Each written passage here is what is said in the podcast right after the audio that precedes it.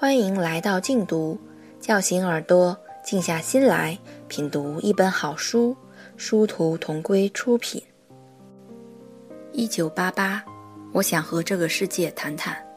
作者：韩寒，朗读者：李飞。我说，我也不是特别懂。娜娜双手扶着枪，说：“是啊，你怎么会明白？干我们这一行的，身体都给了人家，总得留给自己什么。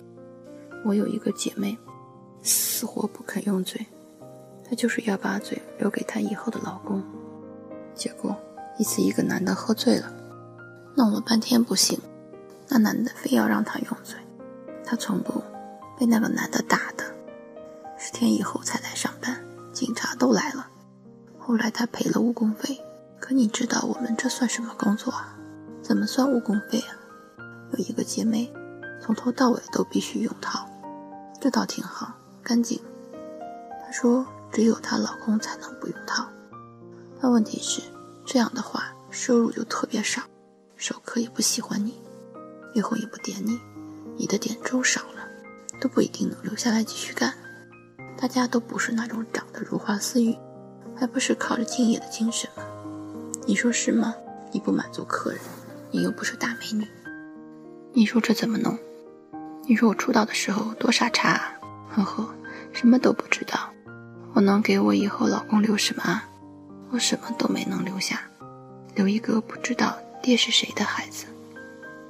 我该用的地方都用了，我只能安慰自己说，以后给我的男人留下唯一的福利就是，上我不用给钱。但是孙老板这个王八蛋，他居然没有给钱。我听着久久不语，他眼睁睁地看着前方说：“不知道他现在怎么样了。”我想去找他，可是我不知道他去哪里了。你说这一路上这么多县城，这么多的房子，他在哪一栋里呢？我说，可人家有老婆了。娜娜说，我可以的，我没有问题的。你说我们到这个世界上来一遭，不就是为了找个喜欢的人，有个孩子，这就可以了？我就是不信，这两个没能结合起来。我可能跟你这么说显得非常的平面，你也不能够深入的了解孙老板这个人，你一定觉得他和普通的开浴场的男人没有什么区别，但是他，他真的不一样，你要相信我。那么多的男人，那么多，除了孙老板，真正动心的还有一个。他说他是一个音乐制作人，我喜欢王菲，他说他以前是王菲的制作人，我当时就特别激动。他留长长的头发，人瘦瘦高高。我们尽在床上聊王菲了。我说：“你也是一个有头有脸的人，怎么会来我们这种小的洗头店呢？”他说：“他在体验生活。”我很高兴，把姐妹们都叫上来了，说：“大家快让王菲的制作人体验体验。”他说：“太多了，太多了，忙不过来，歌要一首一首做。”女人也要一个一个做，你知道吗？我们都喜欢王菲，我唱歌特别像王菲，容易受伤的女人。的的的的的的的的的的的的的受伤的女人。的的的的的的，我唱的怎么样？当时我也唱给他听了，他说很好，说我很有音乐的潜质，下次带上唱片公司的老板过来听我唱歌。说不定可以包装包装。我说：“那我得赶紧告诉老板娘，你们如果过来的话，这里就蓬荜生辉。你们包装包装，我们这里还得装修装修。”他说：“我们可以包装出一个励志的歌手。你是从社会最低层出来的，当然我们不会说你是干这行的，但我们可以说你是一个捏脚的平民天后。到时候帮你做几首歌。”能不能站住脚跟一炮而红，还是要看机会的。我不能给你打包票。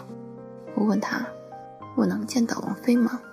他说，等王菲录歌的时候，我通知你，你过来到棚里就行了。我说，棚在哪里呀？他说，北京。我说，哇，你这一路体验真够远的。他说，嗯，因为一直在北京待着，艺术的细胞有点枯竭。需要山谷里的清风吹醒我，也需要旅途上陌生的果儿伤着我。果儿，你知道吗？果儿就是姑娘的意思，我们北京圈都这么叫。你要先熟悉起来，万一你到了北京听不懂，闹笑话。我说，嗯，果儿，我是果儿。他说，好，这个名字真有范儿。你叫什么名字？我说，叫我冰冰。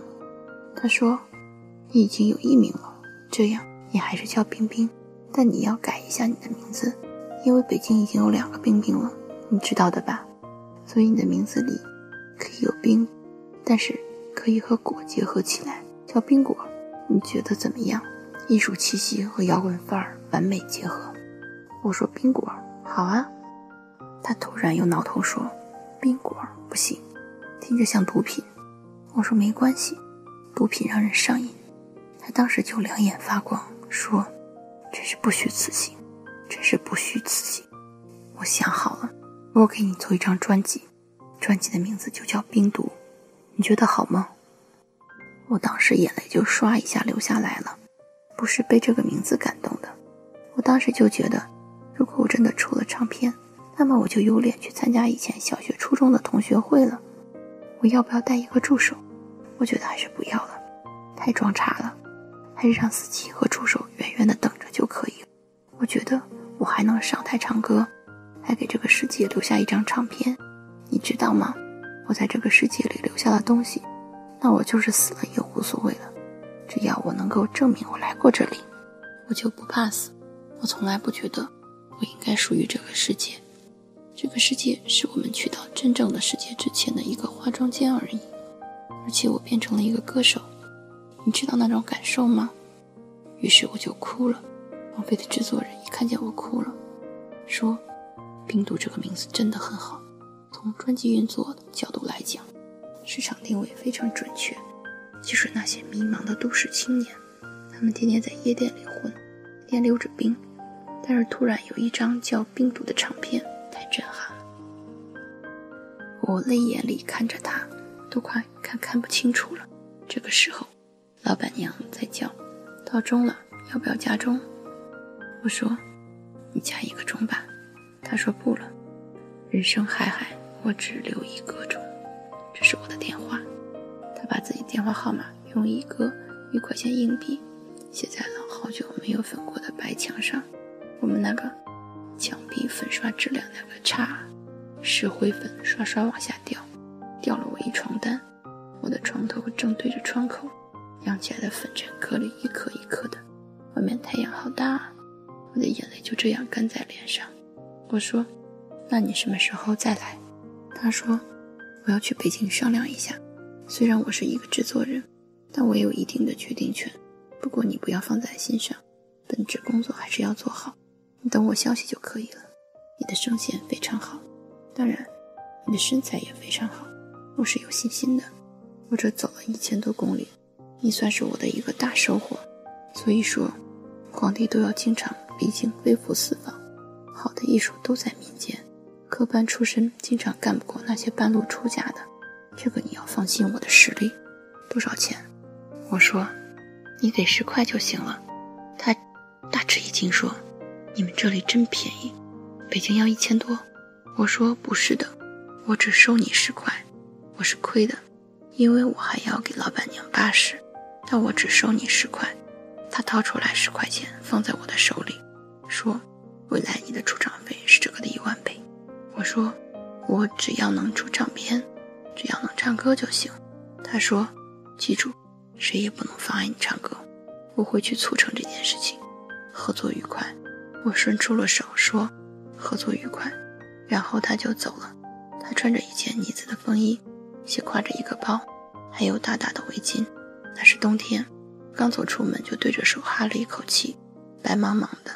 我一直站在我的小隔间的窗口发呆。那天我都没有接客，我傻了整整一天。此刻的国道上开始堵车，应该前面发生了交通事故。我所担心的是一九八八的离合器承受不住那样走走停停的环境。我对娜娜说：“结果不用说也知道，那是个骗子吧？要不然你今天也不会坐在我这辆破车里。”娜娜把窗摇了下来，说：“嗯，他是个骗子，我问：“你是怎么识破的呢？他是后来一直没有找你吗？”娜娜说：“嗯，姐妹让我打电话过去。”我说：“不打了，我等人家联系。万一我打电话过去，人家正在给王菲录歌呢，我的铃声岂不是都录进去了？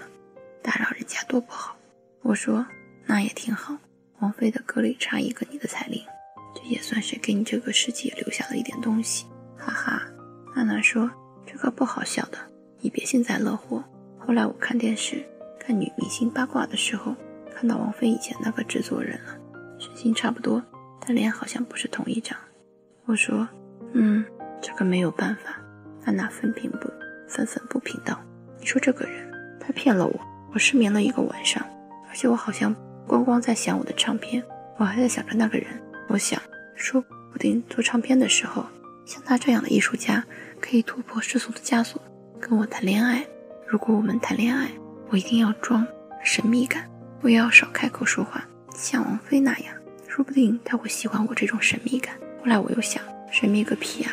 见第一面就上床了，但我还是挺想他的。